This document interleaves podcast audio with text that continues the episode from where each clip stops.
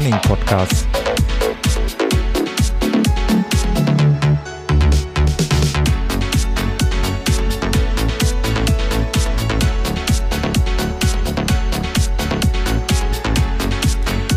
Episode 37.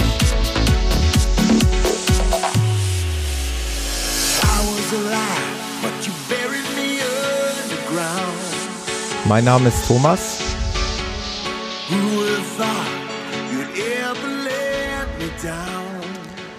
Und ich begrüße euch wieder recht herzlich zu einer neuen Episode des Running Podcasts, zur 37. Ausgabe. Und das ist auch mal wieder was ganz Besonderes, denn ich habe gleich zwei Gesprächspartner hier in der Sendung. Das ist Premiere hier im Podcast. Und wie angekündigt und wie versprochen, habe ich hier die Macher von dem wunderbaren Tool Runalyze im Podcast. Ich grüße den Michael und den Hannes. Hallo, ihr beiden. Ja, moin. Moin. Kommt ihr aus Hamburg oder wie? Also ich komme äh, aus Kiel und ja, tatsächlich. Tatsächlich ja. aus dem hohen Norden. Und ich komme ursprünglich äh, auch aus der Nähe von Kiel. Also Ach, guck mal. Zehn ja. Kilometer entfernt aus einem Ort und bin jetzt seit fünf, sechs Jahren in Kaiserslautern gelandet. Ach so, also Aber gar das nicht. ist immer noch drin. Das heißt, ihr seid örtlich voneinander getrennt, habe ich das jetzt richtig verstanden? Oder? Mhm. Okay. Und ihr arbeitet aber trotzdem zusammen eben an diesem wunderbaren Tool.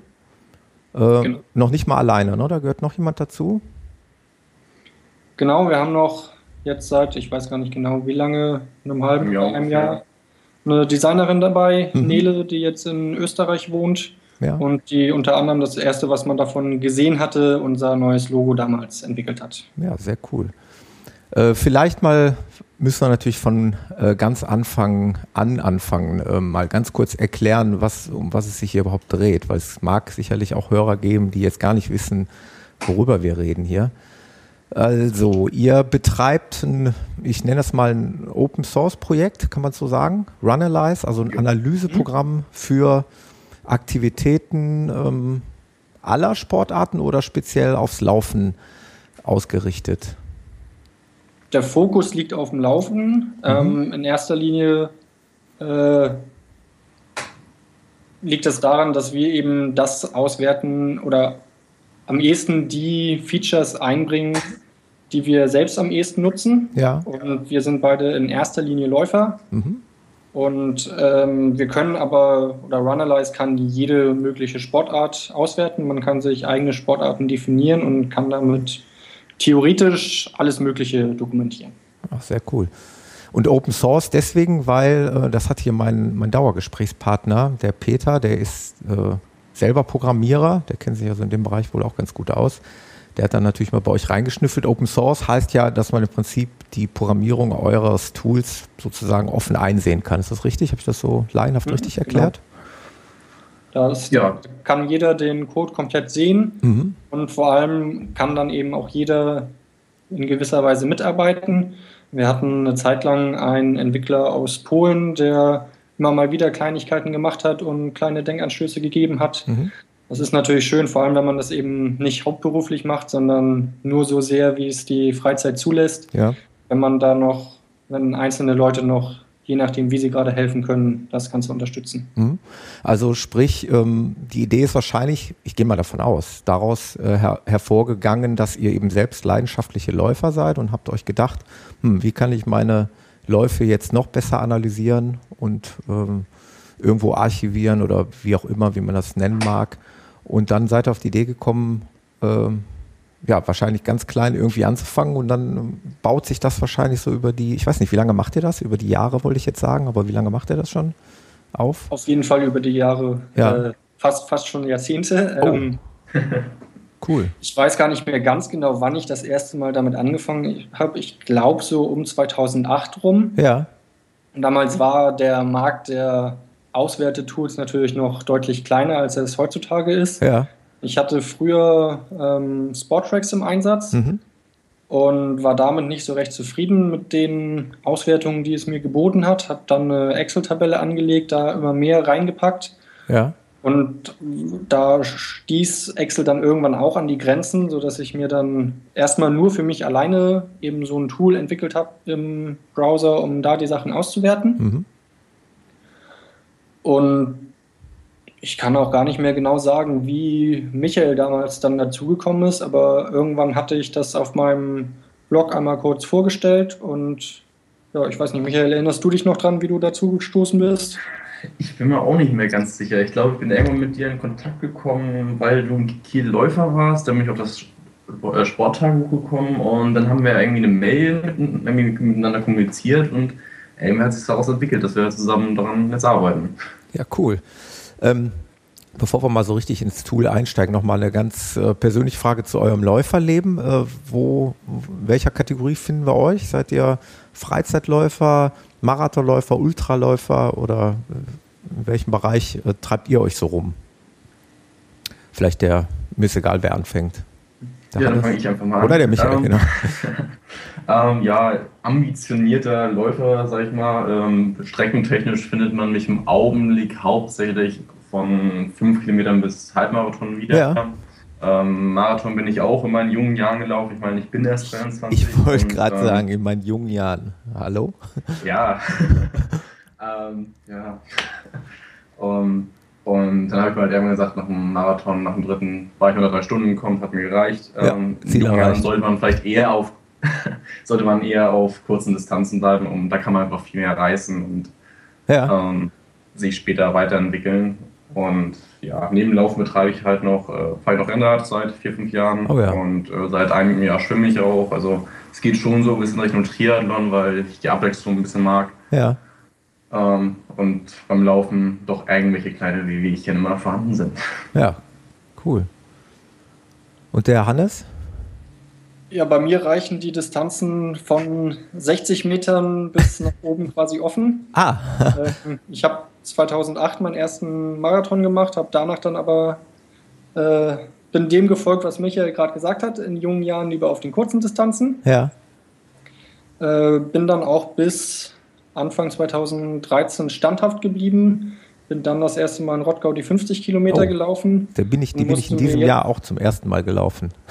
Hm? Hm? Sehr schöner Lauf, wie ich finde. Ja, wirklich. Auch wenn es immer nur im, im, in der Runde geht, aber hm. trotzdem und musste mir jetzt erst letztes Wochenende von einem ja, Laufbekannten hier aus der Region ähm, anhören lassen, als ich ihm sagte, dass ich dieses Jahr ein Ultra-Jahr mache, ja. dass ihm da das Herz blutet, weil er eben auch das, was Michael meinte, äh, eigentlich lieber sehen würde, dass man in dem Alter eben noch die kürzeren Distanzen ja. geht, aber ich bin letztes Jahr auf 10 Kilometern äh, nochmal Bestzeit gelaufen, 33, 30 und hatte Ui, danach dann irgendwie nicht mehr den stark, Antrieb, ja. noch im, äh, auf der Bahn noch um jede letzte Sekunde zu kämpfen. Ja. Stattdessen einfach lieber möglichst lange draußen laufen. Ja. Von daher ist das für dieses Jahr der Plan. Wenn man schon nicht schneller kann, dann eben weiter. Ne? Ja. so ist meine Devise zumindest. Also ich werde definitiv auch nicht viel schneller werden. Aber dafür gibt es ja ein wunderbares Tool, oder? Auf dem Markt hier. Runalyze äh, macht es ja möglich, äh, da auch unter anderem ähm, Prognosen abzugeben. Ne? Die werden da berechnet, da kommen wir aber gleich noch zu. Ich würde mal vorne anfangen wollen. Ähm, wenn jetzt einer Interesse hat, euer Tool zu nutzen, dann kann er eben auf die Seite runalyze.com gehen und kann sich, so wie ich es auch gemacht habe, dort einen Benutzernamen erstellen und kann äh, dort die Aktivitäten, sage ich mal, importieren und ich greife dem aber schon mal vorweg. Es gibt auch noch eine zweite Möglichkeit. Äh, die müsst ihr aber besser erklären. Man hat auch die Möglichkeit, sich autark des Internets eine, so eine eigene Datenbank aufzubauen. Ist das richtig? Habe ich das richtig verstanden? Mhm, wie, nennt, wie nennt ihr das? Vielleicht kannst du das mal erklären. Das sind an sich lokale Installationen. Also wie man zum Beispiel auch einen WordPress-Blog installiert, so kann man sich auch Runalyze installieren. Mhm. Das kann man lokal auf einem lokalen Webserver machen oder eben bei jedem beliebigen Webspace-Anbieter im Netz. Mhm. Das hat dann den Vorteil, dass man äh, immer weiß, wo seine Daten liegen. Das heißt, man gibt die keinem Drittanbieter, ja. der irgendwie alles dann über einen weiß, sondern man kann alles selbst verwalten. Hat natürlich den Nachteil, dass man entsprechend äh, fit sein muss. Mhm. Wir hatten in der Anfangszeit öfter mal äh, Supportanfragen von Leuten, die naja, nicht unbedingt fit waren mit äh, einem Webserver und wie man da Sachen installiert und mit einer Datenbank. Ja. wer da drin nicht fit ist, der sollte das auch nicht unbedingt probieren, sage ich mal. Wer aber ohnehin fit drin ist, der hat dann eben die Möglichkeit, das für sich alleine zu installieren. Okay, sehr cool. Und wie gesagt, für die, die eher die User sind und nicht so die Bastler sind, da kann man eben bei euch auf der Seite direkt, so wie man es auch von anderen Portalen kennt, sich einen Benutzer anlegen und dort die Daten hineinlegen, was dann wiederum den auch, der, ja, wobei das wird bei der anderen Version auch funktionieren. Es hat halt den Charme, ich kann von immer und überall äh, darauf zugreifen, ne? von jedem internetfähigen Rechner. Mhm. Ähm, ja, wenn man sich dann einen Benutzernamen angelegt hat, dann will man natürlich euer Tool mit Daten füttern. Ähm, ich bin da recht blauäugig rangegangen und habe gedacht, jetzt hole ich mir mal alle Daten aus Garmin Connect, exportiere die und äh, importiere die mit einem Schlag nach äh, Runalyze zu eurem Tool. Äh, das äh, haben wir aber jetzt auch schon im Vorgespräch besprochen. Das funktioniert so einfach jetzt nicht. Ne? Was würdest du den, den, den Neuankömmlingen, den Usern empfehlen, wie man am besten vorgeht, ähm, ja, euer Tool mit Daten zu füttern? Weil viele, ich denke mal, also mir geht es ja auch so, man würde ja auch gerne ein bisschen in die Vergangenheit gehen, jetzt nicht unbedingt den Lauf von heute, sondern vielleicht schon auch die Aktivitäten der wenigstens letzten Wochen oder Monate mit zu mhm. übernehmen. Das ist auch der Punkt, wo sich dann die, die Stärke von Runalyze zeigt, würde ich sagen. Mhm. Ähm, eine einzelne Aktivität auswerten, das kann jedes beliebige Portal, manches hier und da detaillierter, aber das können sie an sich alle. Mhm. Das, was bei vielen Portalen eben irgendwie fehlt, ist eine Langzeitauswertung. Ja.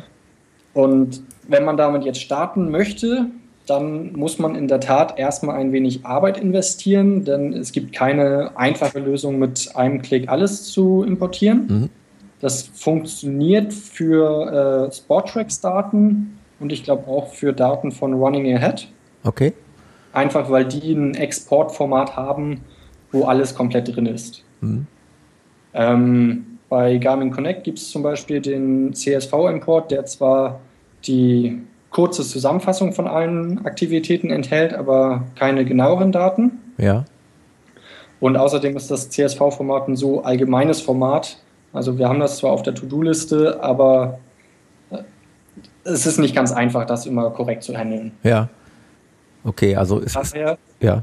müsste man eben alle Aktivitäten einzeln exportieren und dann wieder bei Runalyze importieren. Mhm zum Exportieren bei Garmin Connect. Ähm, es gibt, glaube ich, irgendwelche konsolenbasierten Hilfen, mit denen man recht schnell alles heruntergeladen bekommt. Ja. Da kann Michael, glaube ich, noch was dazu sagen. Ja, also äh, da haben wir in der Dokumentation auf help.runalyze ein bisschen zusammengefasst, wie man von einzelnen Portalen teilweise die Daten in alle runterlädt und dann wieder bei uns hochlädt. Ah, ja. ähm, teilweise muss man ein bisschen technisch äh, versiert sein. Ähm, wir haben es versucht, so einfach wie möglich zu halten, aber ähm, es ist halt doch etwas aufwendiger teilweise und ähm, ja. Ja, aber auf jeden Fall mal bei euch in die, in die Help auf die Help-Seite gehen und da wird man vielleicht dann fündig. Äh, also ich habe das im Übrigen auch schon mal gemacht. Ich weiß es leider auswendig nicht mehr. Äh, ich habe mal äh, auch mit irgendeinem Skript oder irgendwie mal alle Garmin Connect-Daten ähm, exportiert mit einem Schlag. Das geht schon. Also das, das wird man finden. Eine Möglichkeit dafür wäre auch noch ähm, Tapirik.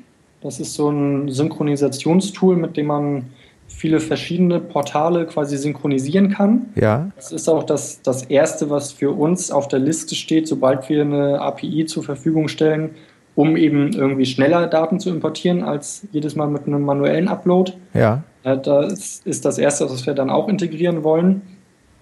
Da kann man zum Beispiel Garmin Connect mit einer eigenen Dropbox äh, verbinden. Ja. Und sobald der Sync einmal durchgelaufen ist, hat man alle Aktivitäten aus Garmin Connect oder eben jedem beliebigen anderen Portal, was da auch zur Verfügung steht, in der Dropbox drin. Das heißt, so käme dann man zumindest an alle Dateien einmal.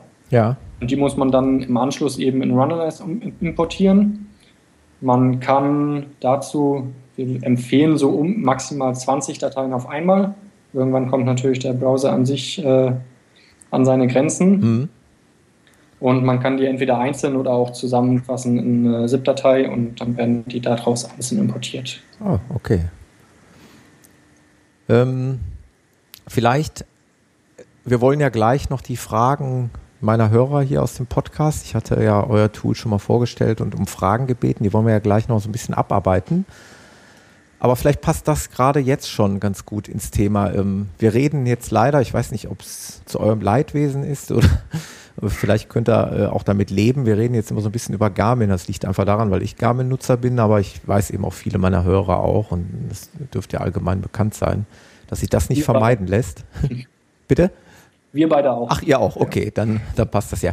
Äh, vielleicht mal direkt zu der Frage. Ich kenne die Antwort eigentlich schon, aber es gab eben auch die Frage äh, der Hörerschaft, dass man natürlich gerne ähm, eine automatische Synchronisation mit der neuesten Aktivität in Runalyze hätte. Sprich, ich komme nach Hause, ich bin gelaufen irgendwie und das Ding wird nach Garmin hochgeladen.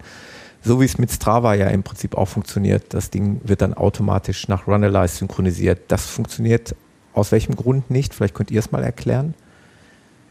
Das würde ich mal, da würde ich mal wieder einhaken. Ja. Ähm, also, wie gesagt, wir arbeiten so im Augenblick daran, die Schnittstelle halt irgendwann ähm, hinzubekommen, mhm. ähm, damit wir halt mit Tapkiri, ich weiß immer nicht, wie man es ausspricht, ähm, synchronisieren können auf jeden Fall.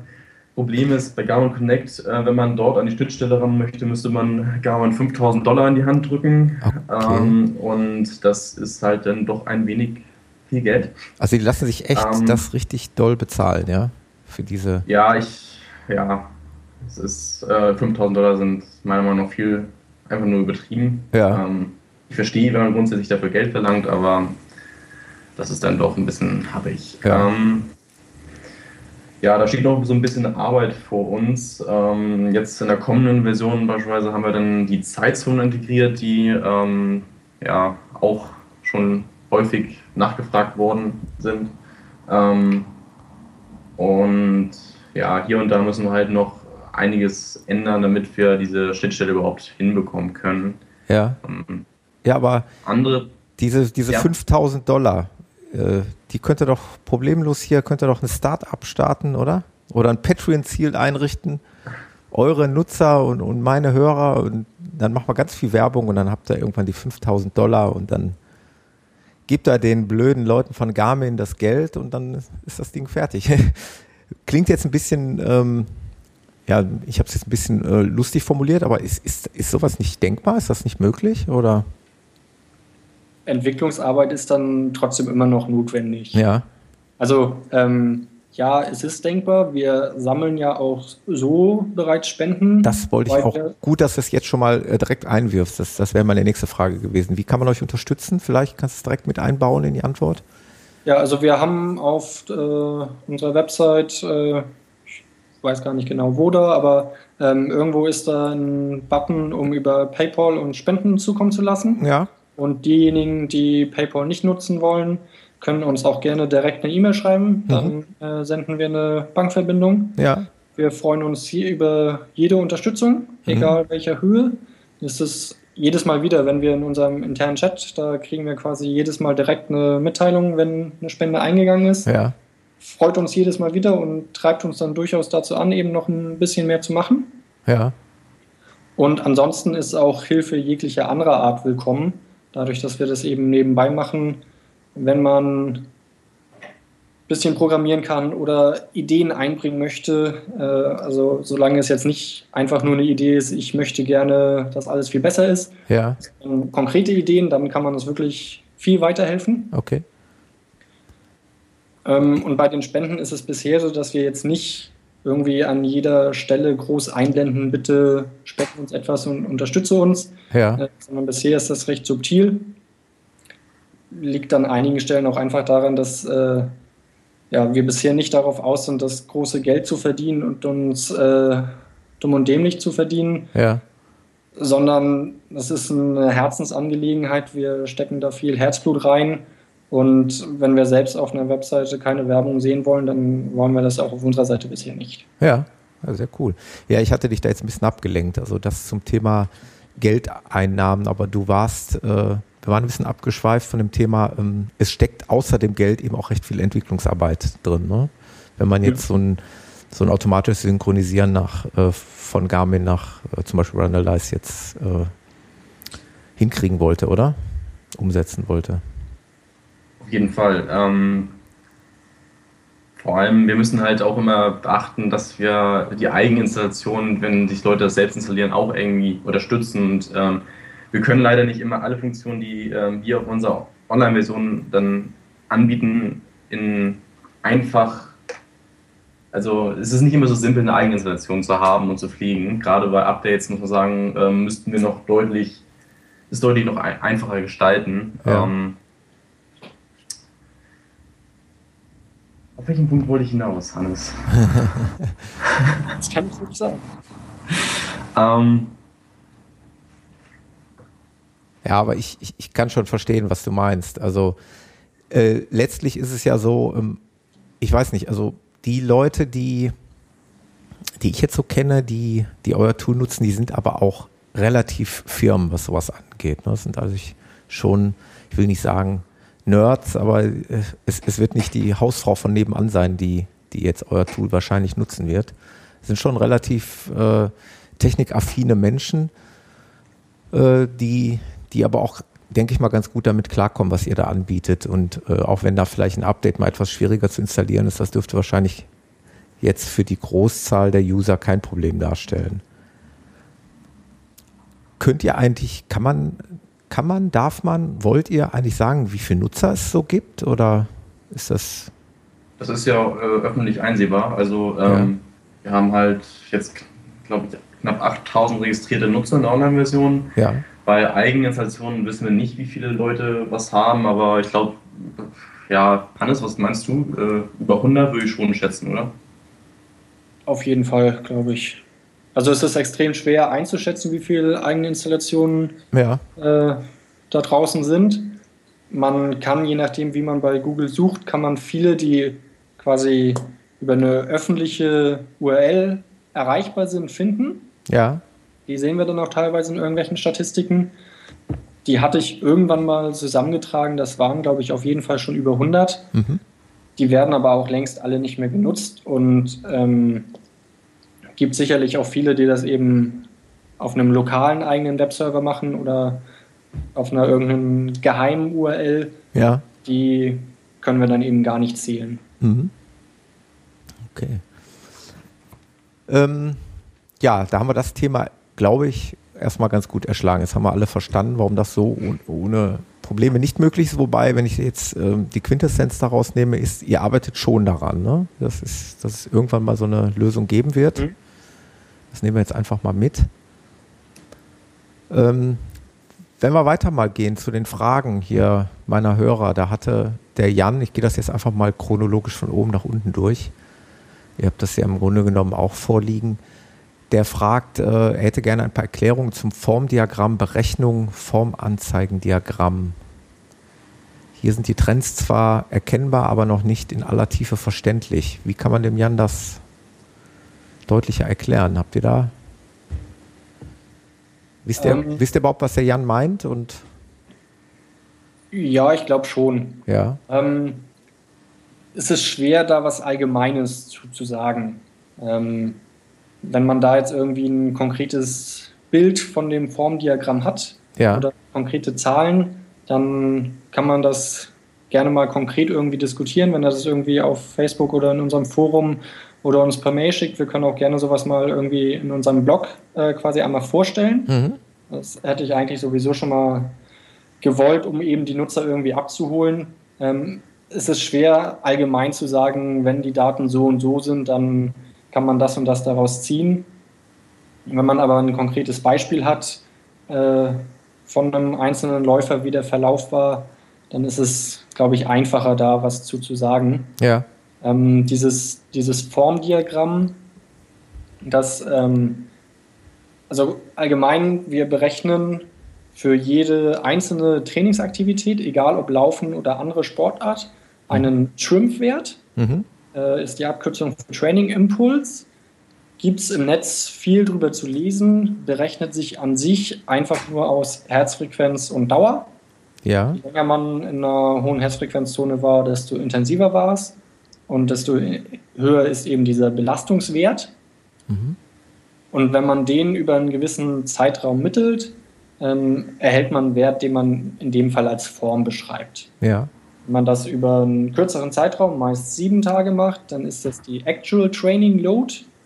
Äh, übersetzt bei uns, glaube ich, Müdigkeit. Ja, genau. Wenn man das über einen längeren ja. Zeitraum macht, zum Beispiel 42 Tage, dann ist das die Chronicle Training Load.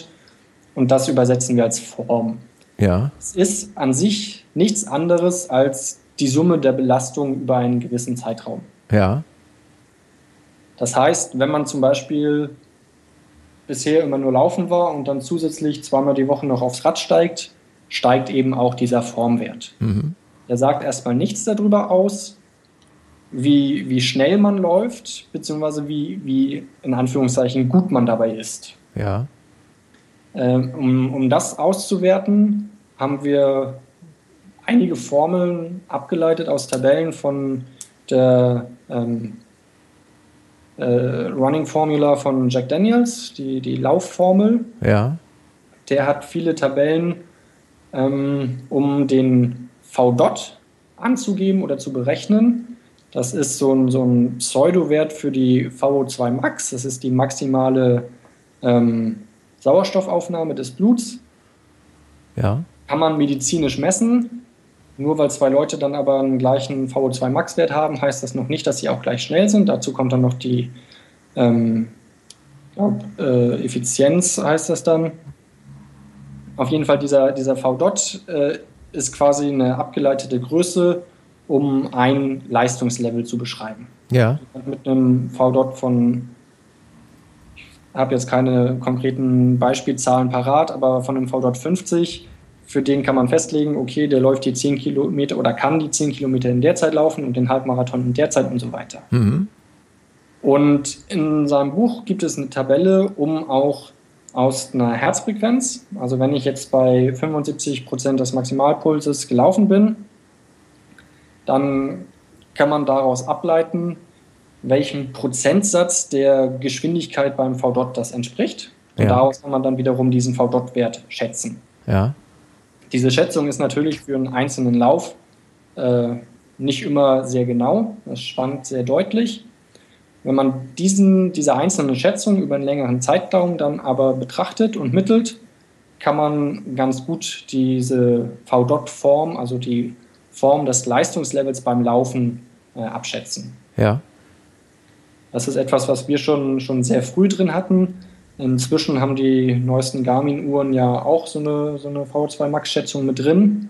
Ja. Da sehe ich jetzt auch immer, also wir importieren inzwischen auch den Wert, den die Uhr quasi geschätzt hat. Mhm.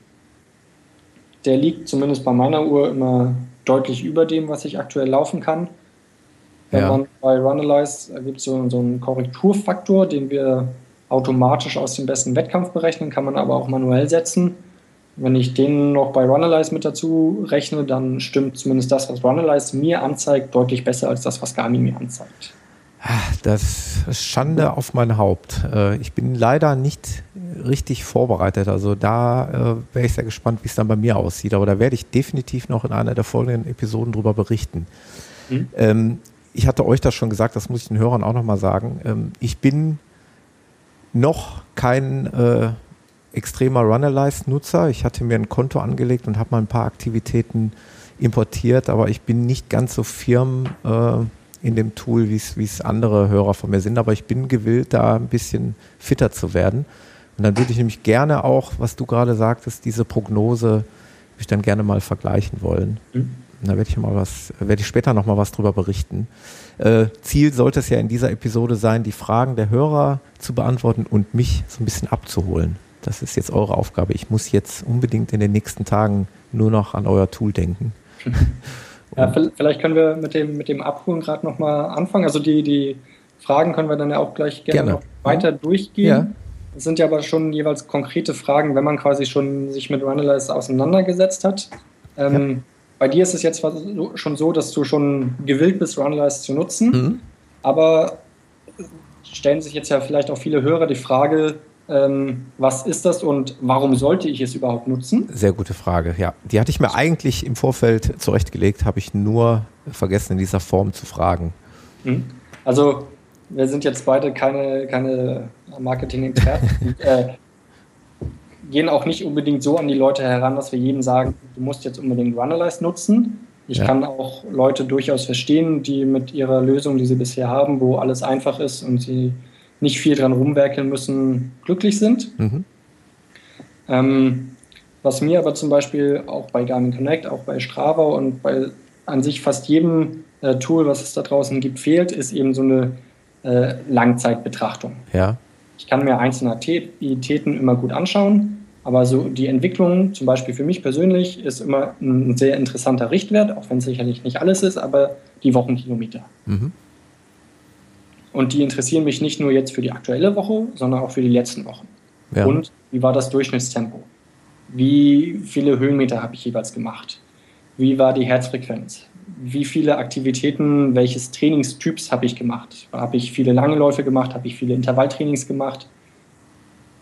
Wie sieht das Alternativtraining aus? Mhm. Ähm, bei Runalyze kann man jede mögliche Sport an, Sportart anlegen man kann für jede Sportart beliebig viele Trainingstypen anlegen. Das ist beim Laufen dann eben typischerweise Regenerationslauf, Dauerlauf, langer Lauf, Intervalltraining, Tempodauerlauf, Wettkampf. Ja. Da man kann es auch GA1, GA2 und so weiter nennen. Kann man alles frei definieren. Und entsprechend kann ich anhand der Typen, anhand der Sportart ähm, die Daten auswerten. Und zusätzlich gibt es dann eben noch für die zahlenverliebten Menschen die ganzen zusätzlich berechneten Statistiken, wie eben diesen Shrimp-Wert und die Form und die Müdigkeit und die VDOT-Werte, die wir schon angesprochen hatten. Mhm. Und aus den VDOT-Werten eben, was du auch schon gesagt hattest, so eine Prognose.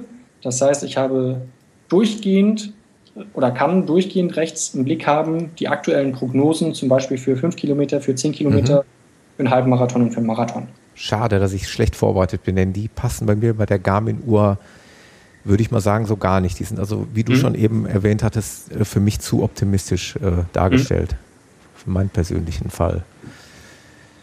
Ja, also bei, bei Runalyze muss man oder ja, muss man eventuell auch hier und da noch Parameter anpassen. Mhm.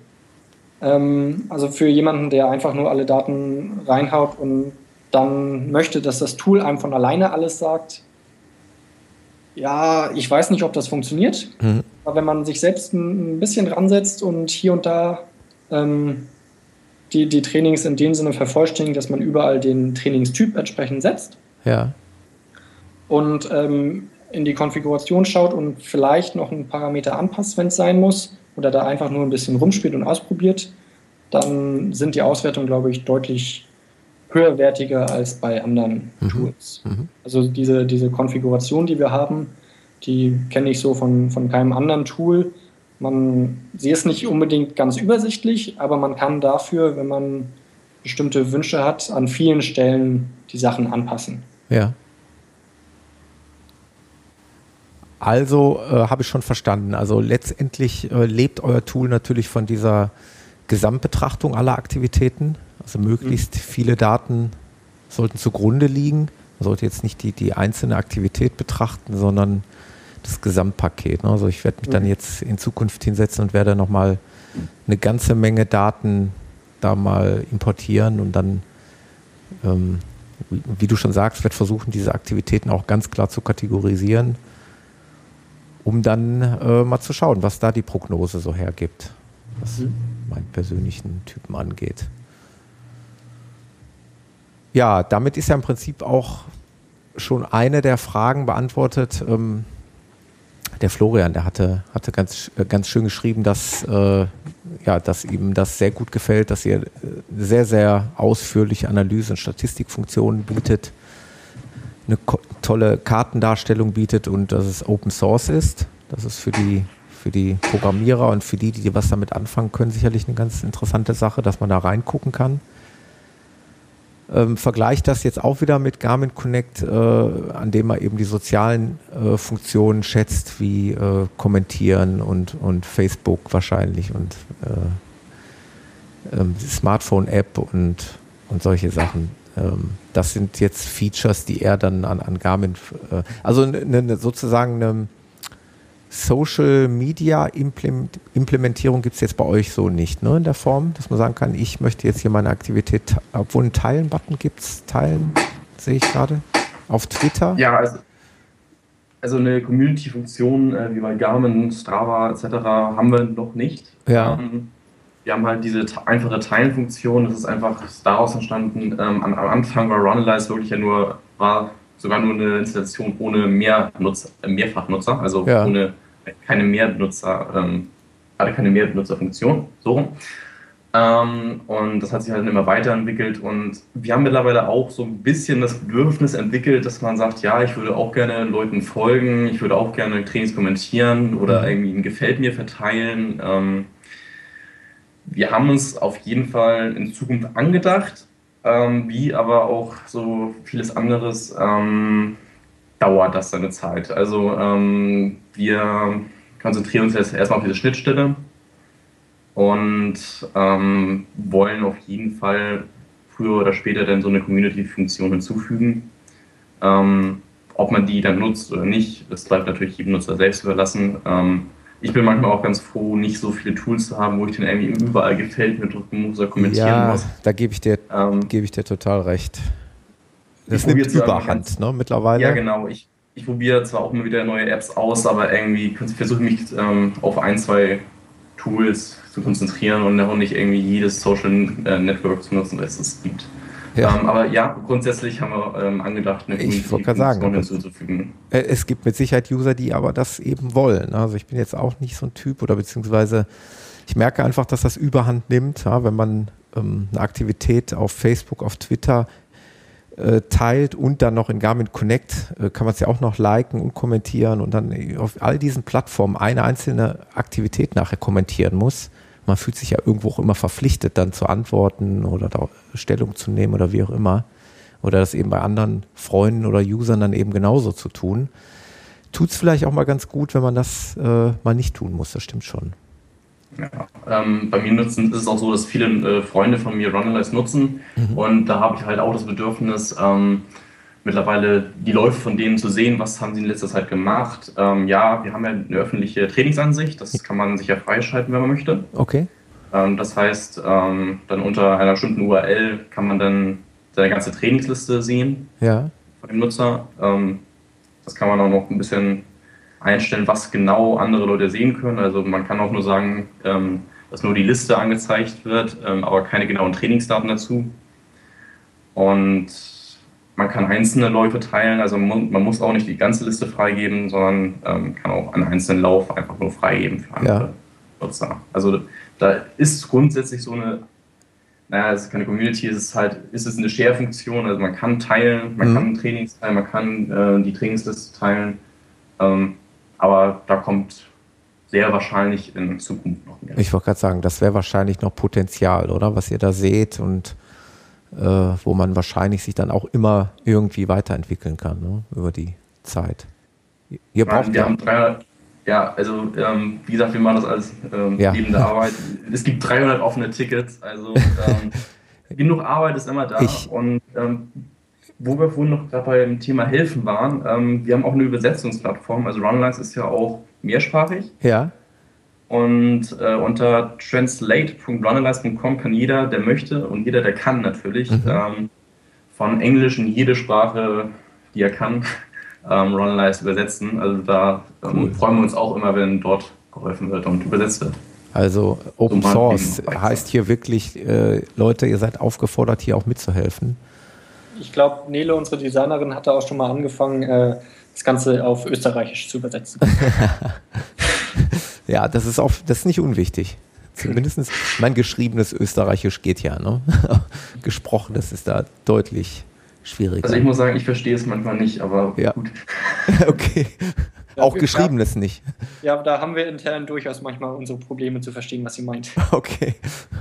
Ja, gut. Aber wir sind froh, dass wir sie haben. Genau. Ja, denke ich mal. Also ihr seid ein dreiköpfiges Team letztendlich. Hatten mhm. wir jetzt eben festgestellt, ne? Und ja, aber ihr seid immer um, um Hilfe dankbar, wenn es da Leute gibt, die euch in gewissen Gebieten da helfen können. Ja, auf jeden Fall. Sehr schön. Gut. Ähm, der René fragt, ihn würde interessieren, äh, wie das Tool bei euch normale Läufe im Gegensatz zu Trailruns bewertet, beziehungsweise passiert das denn? Wird das ähm, anders bewertet? Nein. Ähm, also es gibt eine Möglichkeit in der Konfiguration, das glaube ich auch standardmäßig aktivierten Haken zu setzen, dass Höhenmeter für mhm. diese V-Dot-Schätzung berücksichtigt werden. Mhm. Ähm, kann man auch festlegen, mit, mit welchem Faktor quasi das Ganze berücksichtigt wird. Ja. Das berücksichtigt aber natürlich bisher nicht, ähm, wie steil äh, die einzelnen Abschnitte waren. Also es ist ja ein Unterschied, ob ich die 200 Höhenmeter jetzt auf 10 Kilometern Distanz mache oder auf 1 Kilometer Distanz. Ja. Und es berücksichtigt auch nicht den Untergrund. Mhm. Es ist auch was anderes, ob ich jetzt auf einer asphaltierten Straße stramm bergauf laufe oder auf einem äh, schmalen Pfad. Ja. Ähm, das können wir bisher nicht äh, unterscheiden, können wir wahrscheinlich auch in Zukunft nicht. Ähm, meine Meinung dazu ist, ein Traillauf eignet sich einfach nicht, um daraus einen V-Dot-Wert zu schätzen. Das heißt, wenn ich wissen möchte, wie ist meine Form aktuell, um flachen Straßenzimmer mhm. zu laufen, dann kann ich das nicht daraus schätzen, äh, wie ich äh, auf den schmalen Faden durch den Wald. Ich wollte sagen, ein Traillauf ist, ist zu individuell ne? von seinem, von seinem ja. Anspruch her, als dass man ihn dann am Ende irgendwie bewerten könnte. Ne? Man kann bei jedem einzelnen Training einen Haken setzen bzw. entfernen, dass dieses Training für diese ganze V-Dot-Form-Schätzung genutzt werden soll. Mhm. Das heißt, wenn ich jetzt weiß, ich war auf einem Trail unterwegs und war deutlich langsamer als sonst und weiß, die Schätzungen normalerweise passen alle nicht. Ah ja, okay. Dann entferne ich diesen Haken. Ja. Ist der V-Dot-Form dieser einzelne Lauf völlig egal. Oder wenn ich zum Beispiel einen Hindernislauf jetzt hätte oder so, ne? Ja. wo ich da rumstehe, teilweise unter irgendwelche Hindernisse kletter, wäre wahrscheinlich ungünstig, dann diesen Lauf mit in dieser Langzeitbetrachtung ja. zu berücksichtigen. Dann kann man den Haken dann rausnehmen oder setzen. Ich äh, habe es jetzt nicht ganz verstanden. Auf jeden Fall, dass, dass diese Aktivität dann eben nicht berücksichtigt wird. Mhm, genau. Mhm. Und ansonsten von den restlichen Auswertungen, also weg vom VDOT, ähm, wenn man entsprechend zum Beispiel einen Trainingstyp Trailrun anlegt, ja. dann kann ich alle Trail-Trainings eben in diesem Trainingstyp gruppieren, mhm. kann sie entweder einzeln auswerten oder eben im Vergleich zu den anderen Trainingstypen auswerten. Ja. Ähm, jener gleiche René, da hattet ihr, das fand ich sehr lieb von euch, von Michael, der hatte sich direkt eingeklinkt und hat versucht sofort zu antworten, hat das auch getan. Ähm, ich hoffe, ihr habt es jetzt vorliegen. Der René hat dann, ist dann nochmal auf die genauen Erklärungen eingegangen. Äh, habt ihr das vorliegen? Ähm, ja, ich, ich versuche das gerade selber zu verstehen. ähm, da, da, da. Er schreibt zumindest nur unser internes Dokument mit den zusammengesammelten Fragen. Also er schreibt, bezüglich zum Thema normale Läufe im Gegensatz zu Trailruns, stellt sich mir immer die Frage, werden hier bei den Trailruns die Höhenmeter, okay, das haben wir, grad, äh, haben wir ja gerade im Grunde beantwortet, die Höhenmeter, der höhere Puls mit betrachtet, wenn es zu einer Bewertung des Laufs kommt? Die Frage haben wir ja gerade beantwortet. Ich sehe nur, dass mein V-Dot bei Trailruns immer niedriger ist, weil, ich natürlich nicht die gleiche Pace und Puls wie im Lauf, ja gut, das hatten wir jetzt ja im Prinzip. Doch wie wirken sich diese Trailruns in eurem Berechnungsmodell auf Werte wie CLT, TSB und so weiter negativ oder positiv? Okay, habt ihr ja im Prinzip beantwortet, ne? Ja, also, also auf, auf CTL, TSB wirkt es sich, also ist jetzt die Frage, was man jetzt mit negativ oder positiv meint, aber ähm, das berücksichtigt eben nur den Puls. Das mhm. heißt, wenn der Puls entsprechend höher war beim Traillauf, dann ist auch der Belastungswert dieses einzelnen Trainings äh, entsprechend höher. Ja. Also da wird das durchaus richtig berücksichtigt. Okay, okay. Kommen wir zum nächsten Hörer. Der hat hier den schicken Namen Hashtag 44. Ich weiß aber, wer sich dahinter verbirgt. Das ist der Dieter, den ich äh, persönlich kenne auch aus einer Marathon-Vorbereitungsgruppe. Und derjenige Dieter war auch derjenige, der die Anregung gegeben hat. Äh, er würde sich doch mal freuen über eine Episode mit den Machern von Runalyze. Ähm, insofern gilt dem Dieter da der Dank für diese Episode hier. Die hat er mit ins Leben gerufen. Danke, Dieter. Genau. Und er stellt die Frage, die habt ihr aber ja eingangs schon beantwortet, wie man dazu kam, äh, solch ein Programm zu entwickeln. Hatten wir, glaube ich, am Anfang. Ne? Ihr ja. seid leidenschaftliche Läufer und wolltet eben auch äh, irgendwo eure Läufe selber analysieren und daraus ist dieses ganze Ding dann entstanden. Aber die nächste Frage finde ich noch eine ganz gute Frage, aber die habt ihr auch schon zum Teil beantwortet. Gibt es irgendwo so eine Art FAQ ähm, oder gibt es irgendwo äh, Anleitung, wo ich die Antworten zu meiner nächsten Frage nachlesen könnte? Ich würde es jetzt mal als F Art FAQ mhm, oder gibt es also eine Art Dokumentation, eine Wiki oder irgendwie sowas bei euch? Wir haben help.runalyze.com. Okay. Da haben wir ein paar Sachen zusammengetragen, ähm, ist aber noch am Wachsen. Kommt man natürlich, wenn man, muss man sich entscheiden, ob man jetzt äh, am, am, Tool selbst arbeitet oder an der Dokumentation. Die Dokumentation ist dazu zugegebenermaßen oft zu kurz gekommen. Mhm. Ähm, Gibt es bisher auch nur auf Englisch und zum VDOT und zur Herzfrequenzvariabilität steht einiges drin. Mhm. Zu ähm, dem, dem Fitnesszustand, Stress Balance, Monotonie und so weiter steht da. Ich bin mir nicht sicher, ob da was dazu steht. Ich glaube eher nicht. Mhm. Da gibt es aber viel bei äh, Fellrunner, heißt der. Mhm. Ähm, auch auf Englisch hat quasi so eine, so eine eigene Wiki-Seite mit vielen Artikeln zum, zum Training allgemein und zu Verletzungen und zu Berechnungen und da eben ähm, auch viel zu dem, dem Trimp und der daraus berechneten Form und eben dieser, dieser Stress Balance und ja. auch die Monotonie, die haben wir eben aus seinem Formelwerk quasi. Ja. Genommen. Okay. Ähm, die, die, Interpretation einzelner Werte ist, wie gesagt, sehr individuell. Also da können wir auch schwer in, in unserer Hilfe irgendwie was Fixes vorgeben. Ja. Ähm, da müsste man bisher eben bei dem, bei dem Fellrunner äh, sich ein bisschen durchlesen. Okay. Ähm, dann schreibt er noch als Anregung oder gibt es die Funktion oder ist es denkbar, dass es so eine Funktion geben könnte, dass man sich Ziele einrichtet in dem Tool, dass man sagt, ich äh, habe in drei Monaten zum Beispiel einen Marathon und dass euer Tool Runalyze dann sagt ähm, oder die Elemente vorschlägt, die ich trainieren könnte, äh, auf Grundlage der Trainings, die ich in der Vergangenheit absolviert habe. Sowas irgendwie denkbar? Ja, also das ist bisher nicht möglich. Ich sehe es auch für die nächste Zeit ehrlich gesagt nicht. Ähm, also in so einem, so einem, Panel auf der rechten Seite irgendwie Ziele einzugeben und da quasi einen Kalender zu haben, noch so und so viele Tage bis zu einem bestimmten Lauf, das haben wir, glaube ich, auf unserer Liste und wäre auch kein großes Problem. Okay. Aber quasi so ein, so ein Trainingsplan und auch wenn es nur die, die Grundelemente des Trainingsplans sind, vorzugeben, äh, ich sag mal, da fehlen uns ein bis zwei Sportwissenschaftler bzw. entsprechende Trainer im Team. Also wir suchen nicht nur Programmierer, Übersetzer, wir suchen auch Sportwissenschaftler, ja? Nehmen wir mit. Wenn wir sowas implementieren sollen, dann ja. Ja. Also das ist ja quasi das, was ich glaube von, von Greif und was es noch alles so für, für Online-Tools ja. als Trainingsplaner gibt, äh, wo die viel Geld, glaube ich, mit verdienen. Ähm, das ist aktuell absolut außerhalb ja. unserer Reichweite. Okay.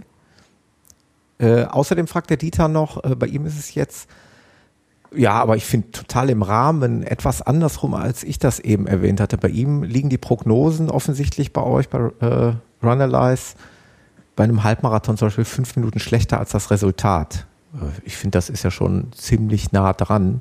Er fragt, liegt es an einem hohen Puls? Kann man schlecht sagen, ne? woran. Ja, kann, kann, man ohne die konkreten Daten schlecht sagen.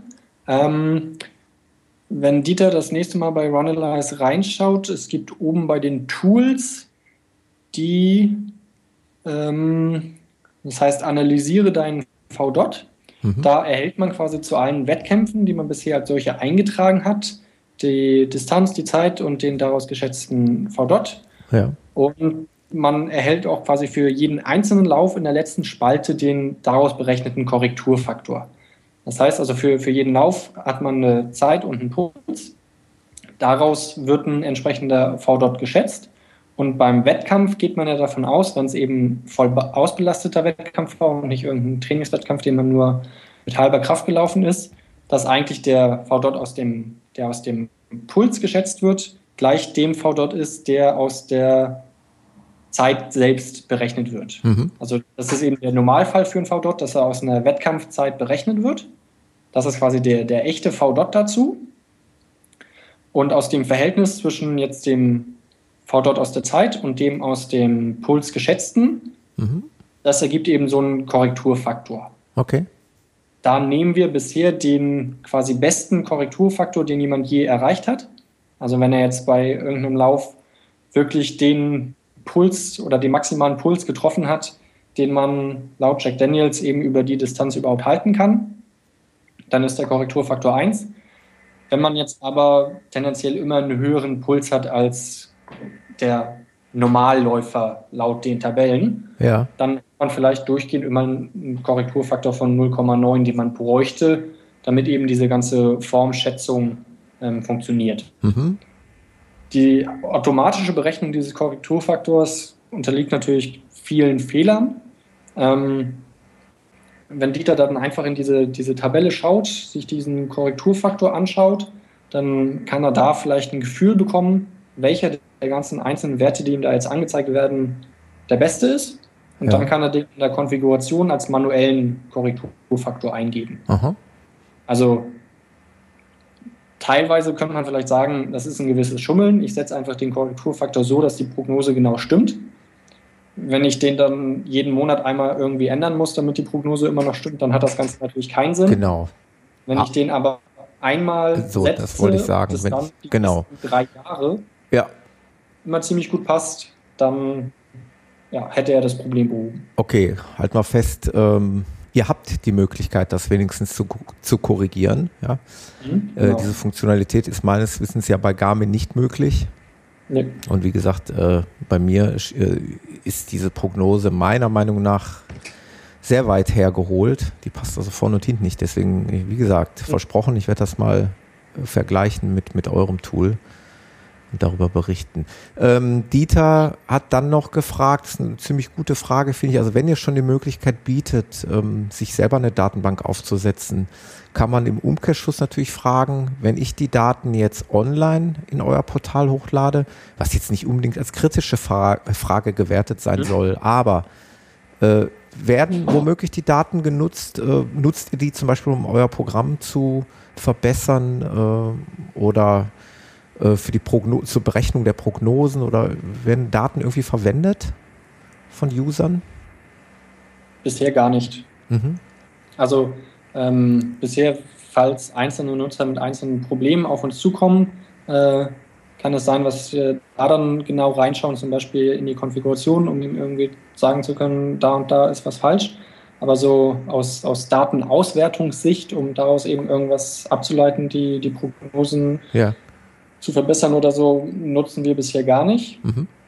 Ähm, kann man natürlich für die Zukunft andenken, ja. da irgendwas äh, nicht unbedingt schickes, aber vor allem effektives draus zu machen, die Daten eben im Big Data-Sinne zu nutzen, um eben das Tool noch besser zu machen. Haben wir bisher aber keine, keine Pläne, irgendwie keine konkreten. Ja. Okay. Also in jedem Fall bleiben die Daten äh, bei uns und werden nicht weitergegeben. Wollte ich nur mal so einwenden. Ähm, wir nutzen die Daten, wenn maximal halt, um das Tool selbst zu verbessern. Ja. Aber ähm, ja, also die Nutzer brauchen sich keine Sorgen zu machen. Es ist alles auch in Deutschland gehostet. Ähm, wir sichern das so gut wie möglich ab. Und ja, ist ja auch eine berechtigte Frage ne, im heutigen Zeitalter von Facebook. Ja, auf jeden Fall. Also NSA und Co. muss man ja einfach mal wissen, äh, wo man seine Sachen äh, hochlädt oder muss zumindest mal kritisch äh, draufschauen, was mhm. könnte mit den Daten passieren. Ne? Und hier, hier reden wir ja auch von ich meine, bei Garmin ja genauso. Ne? Wenn ich da meine äh, Daten hochlade und äh, Gott wer weiß, mit wie vielen Leuten verbunden bin, ja, kann jeder sehen, mhm. wo ich langlaufe, im Prinzip, wo ich wohne. Äh, zumindest kann das davon ableiten. Und das sind ja schon teilweise recht sensible Daten, die man da, ja. da daher gibt. aber gut, haben wir jetzt zur Kenntnis genommen. Ähm, der Michael fragt, der V-Dot wird aus dem gesamten Lauf berechnet. Wie kann ich Einlaufen, Auslaufen aus der V-Dot-Berechnung herausnehmen, ohne sie bei den Kilometern herauszunehmen? Er möchte keine ähm, Kilometer verlieren, aber er geht ja davon aus, dass er natürlich beim Einlaufen und Auslaufen wesentlich langsamer und gemächlicher unterwegs ist. Ja, ähm, also kann man nicht im einfachen Sinne. Mhm. Äh, es gibt die Möglichkeit, das Warmlaufen und Auslaufen quasi als einzelne Aktivität äh, zu, zu importieren. Mhm. Dazu müsste man das dann an der Uhr aber auch entsprechend eigentlich schon trennen. Das mache ich dann zum Beispiel für Wettkämpfe. Da stoppe ich das Warmlaufen als einzelne Aktivität ab und das Auslaufen genauso. In erster Linie aber, weil ich den Wettkampf eben da die Distanz selbst und die Dauer haben möchte und keinen Warm- und Auslauf noch irgendwie dazu. Ja. Macht wahrscheinlich jeder so. Ja. Für Intervalltraining ähm, mache ich das nicht so. Ich glaube, Michael macht das so, dass er das trennt. Ich habe es mittlerweile auch geändert. ähm, das ist natürlich eine Möglichkeit, um das Warm- und Auslaufen davon auszunehmen. Meiner Meinung nach muss man das aber nicht. Ähm, beim Warmlaufen ist man natürlich zwar langsamer unterwegs, aber hat da ja auch noch einen niedrigen Puls. Ja. Da soll das Verhältnis eigentlich immer noch stimmen. Okay. Beim Auslaufen genauso. Ja. Eine Ausnahme ist jetzt, wenn ich irgendwie Lauf-ABC mache. Da stimmt das Verhältnis von Puls zu Geschwindigkeit natürlich nicht mehr. Das muss man dann quasi rausstoppen. Mhm. Und wenn man, ähm, also wenn das einmal im Monat oder so auftaucht, dann ist eben der Weg, man entfernt den Haken, dass das Training eben nicht für die Schätzung äh, verwendet wird. Wenn man jetzt das bei jedem Tempotraining hat und der Meinung ist, das passt dann nicht, dann haben wir da bisher keine Möglichkeit, das irgendwie sinnvoll zu trennen. Wir haben aber zumindest ein offenes Ticket, dass wir zukünftig äh, automatisch aus so einer Aktivität die einzelnen Segmente ähm, herausfiltern, in denen das Verhältnis von Puls und Geschwindigkeit ähm, ja, konstant oder relativ gleichmäßig ist und eben äh, einigermaßen zuverlässig. Ja. ja. Wird aber wahrscheinlich noch ein bisschen dauern. Gut, das sollte als Antwort, denke ich mal, reichen.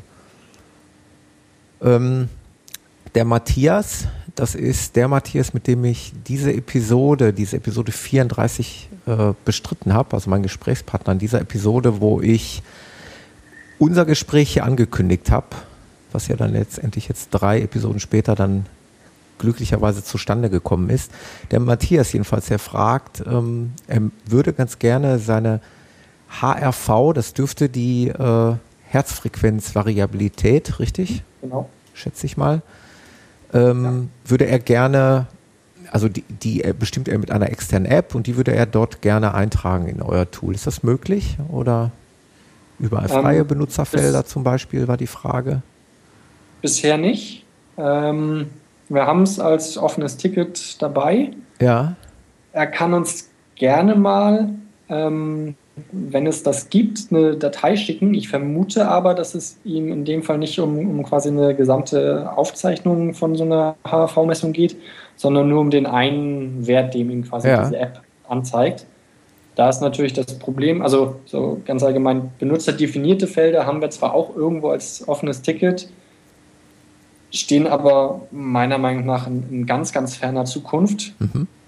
Und bei irgendwie einzelnen Werten, die irgendwie fest zu integrieren, dass man die eingeben kann, ist das Problem, dass all die HV-Apps, die es draußen für Smartphone gibt, alle einen anderen Wert anzeigen. Ja. Also es gibt eben äh, nicht so wie bei einer Herzfrequenz an sich äh, einen Puls, so gibt es nicht einen HV-Wert, sondern aus so einer Herzfrequenz-Variabilitätsmessung kann man extrem viele verschiedene Werte daraus berechnen. Und was die App jetzt gerade da an, als HRV-Wert angibt, mhm. das weiß in, in, der Regel nur die App selbst. Mhm. Okay, werde ich den Matthias, den ich im, äh, im Übrigen ja auch persönlich kenne, den werde ich dann mal antriggern. Vielleicht kann sich ja gerne mal mit euch da ein bisschen auseinandersetzen, mhm. was das angeht.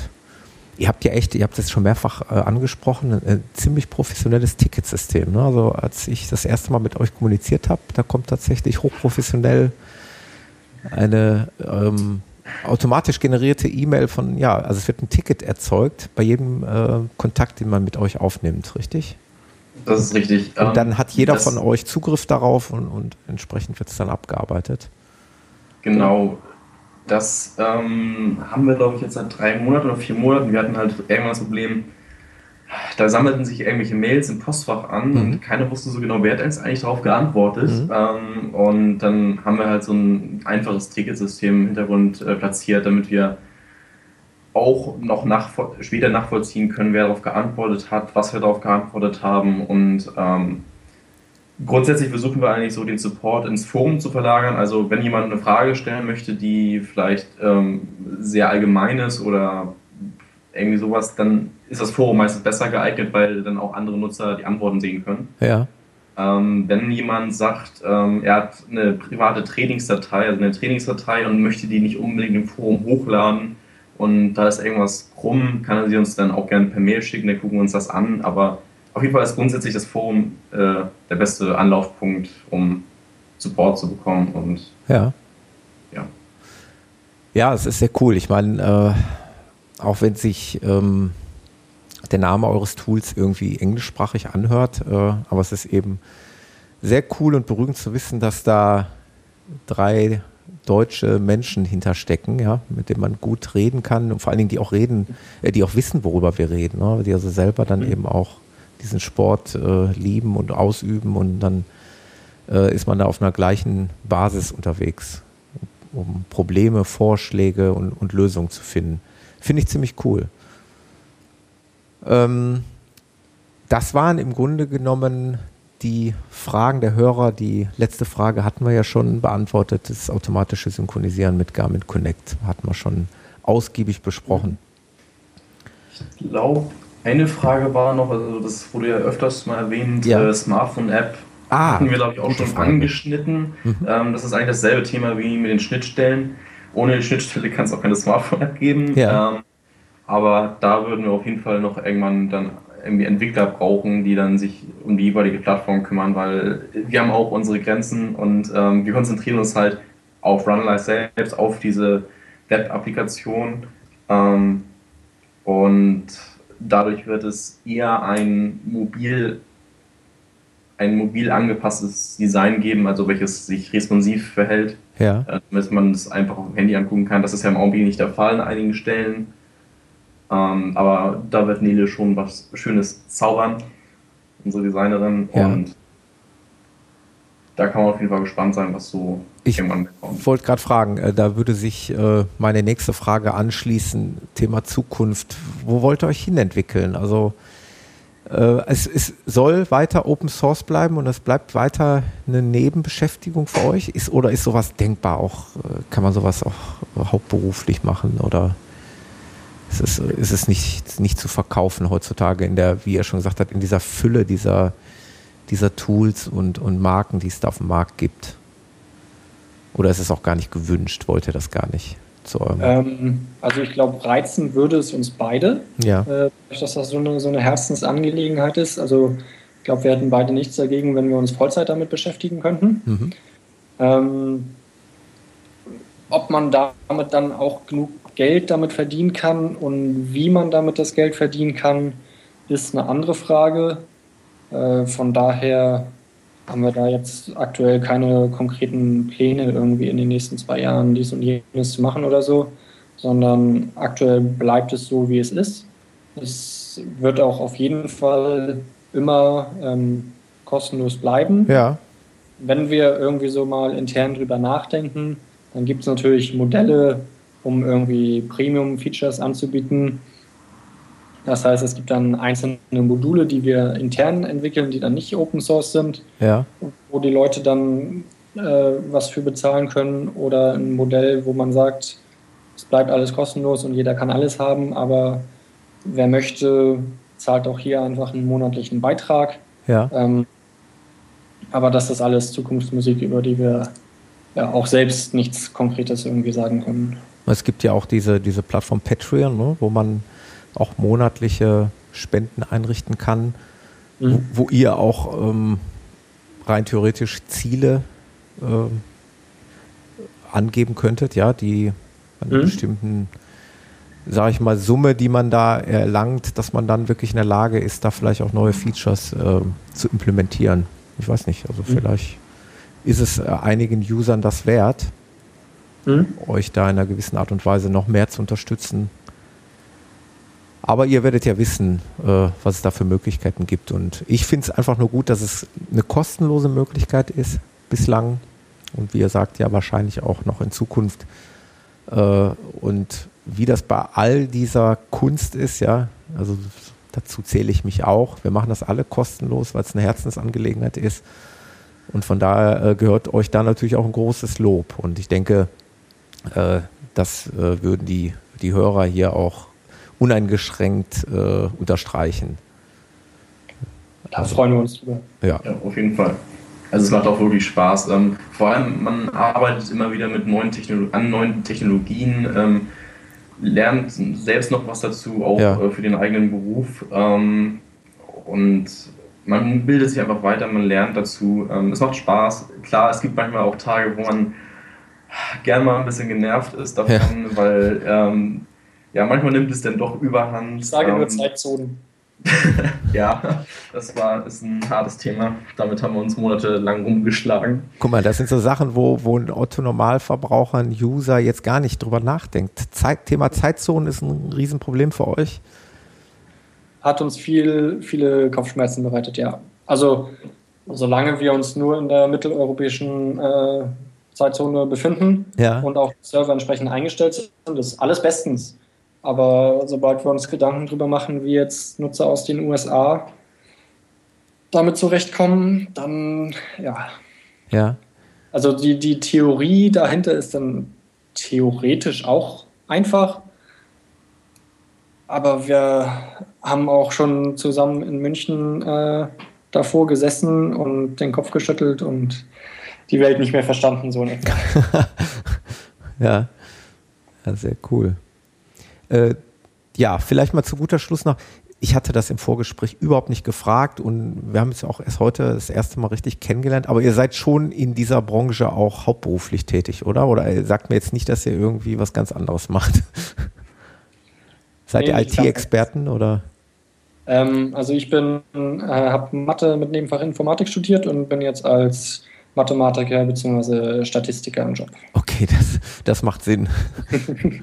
Und ich bin Informatiker, habe eine Ausbildung zum Fachinformatiker gemacht und äh, ja. Ja, okay, dann passt es doch. Dann passt mein Allgemeinbild.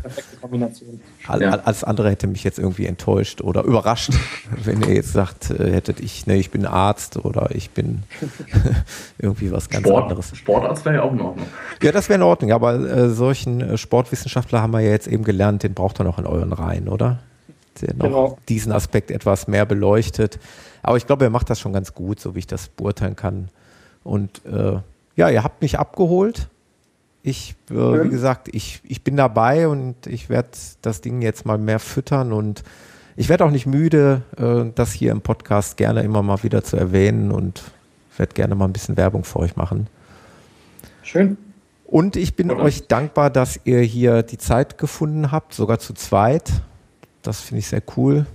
Äh, wird sich, werden sich die Hörer auch drüber freuen und vielleicht nochmal zusammenfassend. Also, man findet euch unter runalyze.com und im Grunde genommen ist dort ja alles weitere verlinkt. Ne? Das Forum, was ihr angesprochen habt, die Help-Seite. Mhm. Genau, und über einen Blog, ähm, der auch dort verlinkt ist, kann man dann auch, kommt man auch zu ähm, Installationshilfe und zur Dokumentation, wie man sich dann selbst installieren kann. Ja. Ähm, das findet man auch alles dort. Und ja, ansonsten äh, gerne auch auf unserer Facebook-Seite, Twitter. Genau, wollte äh, ich gerade sagen. Twitter ähm, seid ihr auch. Wir genau. freuen uns immer über Likes und äh, wenn uns gefolgt wird, beantworten auch gerne dort Fragen natürlich. Ähm, ja. Ja, wir gucken mal. Vielleicht, wie gesagt, ergibt sich ja nochmal irgendwie was, ne? wenn ihr Lust habt und dann äh, gibt es vielleicht nochmal irgendwann eine Fortsetzung wenn es noch weitere offene Fragen gibt oder neue Features oder was auch immer es zu besprechen gibt. Und ich danke euch, dass ihr hier wart. dem Michael und dem Hannes und wünsche euch noch einen schönen Abend. Und wir bleiben ja, in Kontakt auf allen Medien dieser Welt. Macht's gut, ihr beiden. Ja, ciao. Tschüss. Ciao.